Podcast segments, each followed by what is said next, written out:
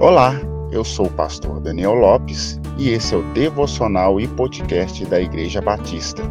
Siga as nossas redes sociais, arroba Bibi Francisca um lugar de encontro com Deus.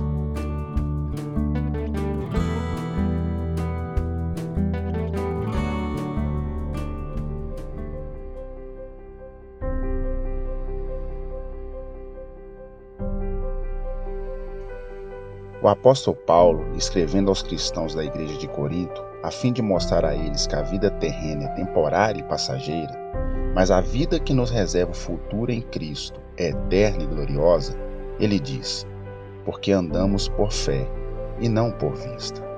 Não servimos a Cristo por aquilo que nossos olhos carnais podem ver, mas sim pela fé que nos faz crer no seu amor, bondade e misericórdia.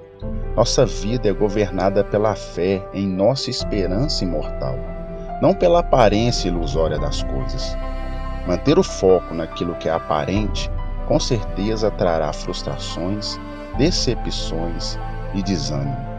Mas quando o foco está no que é eterno e glorioso, as aflições do tempo presente não serão capazes de nos fazer perder a esperança e a certeza daquilo que esperamos Pois, como disse o escritor aos Hebreus no capítulo 11, no versículo 1, ora, a fé é a certeza daquilo que esperamos e a prova das coisas que não vemos.